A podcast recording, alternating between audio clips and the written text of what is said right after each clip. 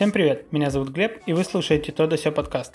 Здесь я рассказываю и делюсь своим мнением по поводу различных новостей, кино, новинках в мире IT, а также рассказываю о взрослом контенте на YouTube. Сегодня поговорим о том, стоит ли идти на всенародное голосование, книги про раскол русской православной церкви внезапно, крутом британском сериале, ну и дальше как пойдет. Перед тем, как начать, я напомню, что подкаст доступен на всех актуальных платформах Apple и Google подкастах, Яндекс Музыки, ВКонтакте и так далее. А также есть канал на YouTube, где выходят видео без видео для тех, кому удобно слушать выпуски там. Также я всегда рад, когда вы пишете свои комментарии под выпуском, либо ко мне в Instagram. Я все читаю, и если есть какие-то вопросы или пожелания, то welcome. Кстати, на прошлой неделе мы провели первую викторину в Инстаграме, и я прошу прощения за такие сложные вопросы, да, это был мой косяк. А в следующий раз я сделаю полегче и не буду включать вопросы по выпуску так скоро после его выхода, чтобы у вас у всех была возможность на них правильно ответить. Так, ну давайте начнем. В прошлом выпуске я говорил, что мы еще успеем поговорить о процедуре всенародного голосования, когда президент утвердит дату его проведения. И как по волшебству, на следующий день после того, как я опубликовал этот выпуск, Владимир Владимирович объявил, что голосование пройдет 1 июля. Конечно же, этот день сделают выходным, а точнее не рабочим, с сохранением заработной платы. Это вообще какой-то новый прикол президента, да? А вы заметили, как часто он начал прибегать к этому способу назначения выходных? Сначала многие из нас сидели дома на этом основании, а потом на 24 июня назначили парад победы с такой же формулировкой, а теперь еще и голосование 1 июля. А при этом граждане, которые не работают э, в бюджетном секторе, уже давно поняли, как на самом деле это работает. Но суть сейчас не в этом. На прошлой неделе, после объявления даты голосования, я заметил, как все больше и больше начинает развязываться дискуссия по этому поводу в интернете. Одни говорят, что нужно бойкотировать всю эту движуху, другие же утверждают, что лучше сходить и проголосовать. В общем, давайте же разберемся, как э, следует поступить в этой ситуации. Для начала я предлагаю рассмотреть процедуру голосования, как она прописана в законе, и что в связи с этим нам предлагает Центральный избирательный комитет. А в глубины и дебри мы уходить не будем, выделим только самое главное. В этом голосовании, как и во многих других, отсутствует нижний порог явки. Это значит, что сколько бы избирателей не проголосовало, голосование все равно будет считаться состоявшимся. Даже если один Путин проголосует за поправки, а все остальные 146 миллионов россиян проигнорируют это мероприятие, а по закону будет считаться, что голосование прошло успешно. Также стоит отметить, что в законе написано, что поправки вступают в силу, если за них проголосуют больше половины принявших участие в голосовании граждан. То есть здесь играет э, просто принцип большинства, что в принципе логично для голосования, где есть варианты ответа только да и нет. А, исходя из этого, становится понятно, что бойкот этого голосования, за который выступает тот же Навальный, не самая лучшая стратегия. Кто выступает за такой вариант, обуславливает это тем, что если вы пойдете голосовать, э, значит вы увеличиваете легитимность всей этой движухи. Но сама процедура описана так, что понизить эту самую легитимность в принципе невозможно. Тем более, что значение явки, то есть сколько человек в принципе проголосовало, забудется буквально через день, а результат-то останется. Давайте на чистоту. Сам результат практически со стопроцентной вероятностью предрешен, и обобщенная власть делает все, чтобы его обеспечить. По сути, они сами написали себе правила игры, где им, ну, очень сложно проиграть. ЦИК сделал возможным голосование по почте, в некоторых регионах можно будет проголосовать через госуслуги, это в Москве и в Нижнем Новгороде. Кстати, об этом я говорил еще в прошлом выпуске, если не слушали, послушайте. Также сняты все ограничения для надомного голосования, которое является одной из самых темных сторон всего этого процесса, потому что там практически невозможно нормальное наблюдение. Члены комиссии запросто могут уехать с 10 бюллетенями, а вернуться с 50. А, напомню, что на обычных выборах голосовать на дому граждане могут только по болезни или по инвалидности. Еще добавили очень странные, на мой взгляд, меры, например, что при голосовании не будут записывать паспортные данные. То есть ты можешь проголосовать в одном месте, потом еще во втором, третьем и так далее. Объяснили это тем, что нельзя близко приближаться к членам избирательной комиссии, ведь у нас тут коронавирус. В общем, какой-то цирк и шапито. Но здесь есть несколько «но». Во-первых, всегда намного проще фальсифицировать пустые бюллетени. По сути, их нужно просто заполнить и кинуть в урну. Но если вы придете и проголосуете, то ваш голос уже намного сложнее будет украсть или скрыть, особенно в условиях всеобщей прозрачности. Практика предыдущих выборных кампаний показала, что практически невозможно скрыть фальсификации такого рода.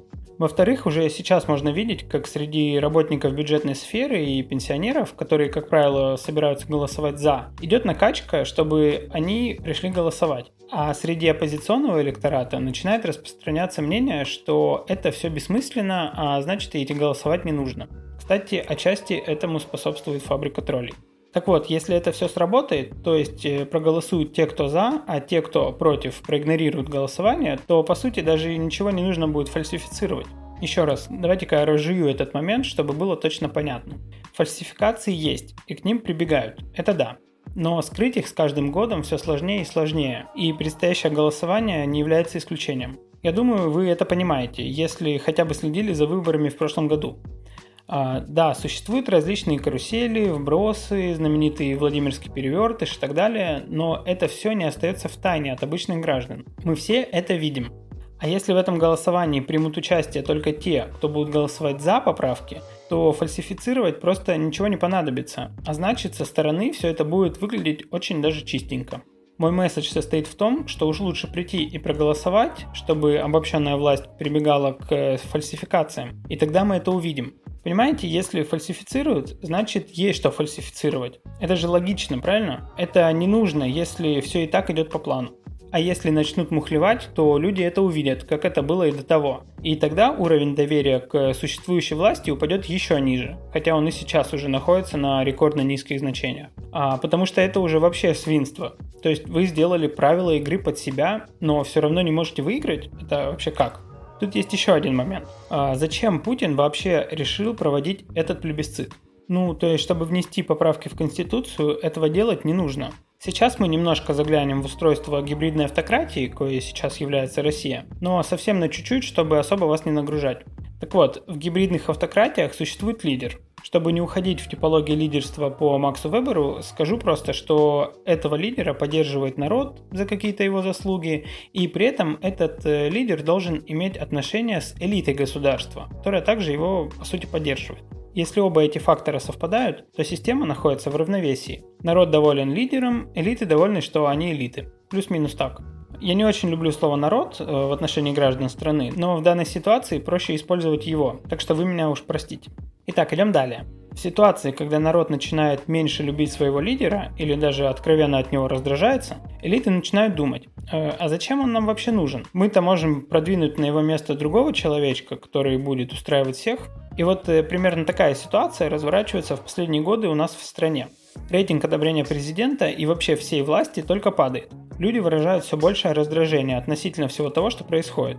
Именно в таких ситуациях лидеры гибридных автократий проводят плебисциты, то есть как у нас, чтобы показать всем, что они еще ого Как правило, голосование проходит по плану, элиты видят, что народ поддерживает лидера, а значит его можно не трогать. А оппозиционно настроенные граждане видят, что они в меньшинстве и хоть и на время, но отпускают руки или просто затихают. Мир, дружба, жвачка. Вы прекрасны, можете дальше править, система возвращается в равновесие. Но если же этот плебисцит проходит не без эксцессов, если для того, чтобы показать результат, нужно идти на мухлёж, и народ это видит, тогда обстановка становится еще напряженней, и шансы оставаться у власти у лидера начинают уменьшаться, потому что народ его уже не поддерживает. Элиты видят это и тоже постепенно перестают поддерживать старого лидера. Да, вы мне скажете, что есть же Росгвардия, которая для того и была создана, чтобы подавить выступления против системы. Но даже в этой ситуации нужно помнить одну простую вещь. Приказы отдают люди, и если они перестают чувствовать себя на выигрышной стороне, то они просто не будут отдавать этих приказов. Ведь когда мы говорим элиты, это же не обязательно какие-то там олигархи. Это также и силовики, и в принципе те, кто обладает властью и ресурсами. И вот о чем я хочу сказать. Если уж мы не можем повлиять на сам результат этого голосования, то можно сделать хотя бы так, чтобы для обеспечения этого результата власть пошла на откровенные фальсификации, которые станут видны всем. И вот это, вероятно, поменяет дальнейшее развитие событий в России.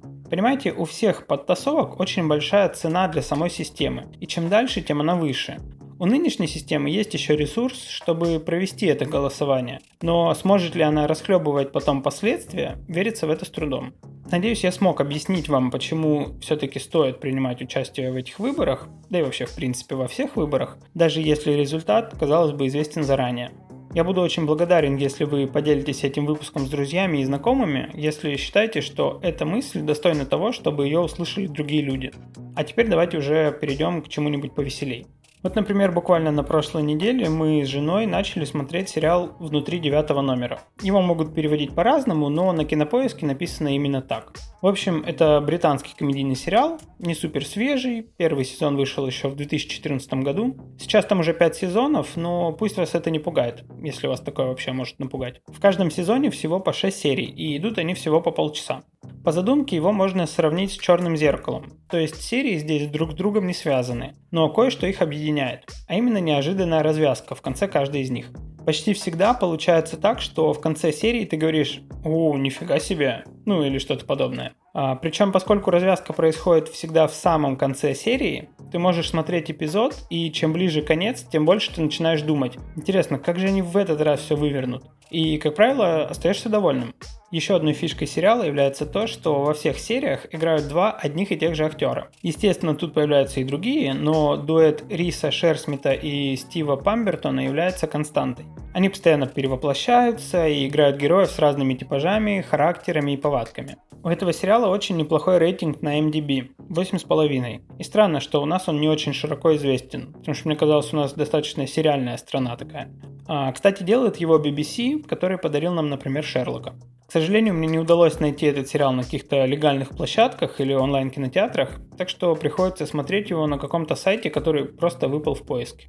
И еще один момент, который может вас смутить. Дело в том, что поскольку у нас этот сериал не особо популярный, то и крутого перевода у него нет. Мы смотрим не самой качественной озвучкой, но к этому достаточно быстро привыкаешь. Ну а если привыкли смотреть сериалы на английском, то, мне кажется, не составит особо труда найти его в оригинале. Тем более, что у актеров там очень красивый британский акцент. В общем, если хотите посмотреть качественный, самобытный, местами трогательный сериал с крутым английским юмором, то вам определенно стоит обратить внимание на «Внутри девятой комнаты».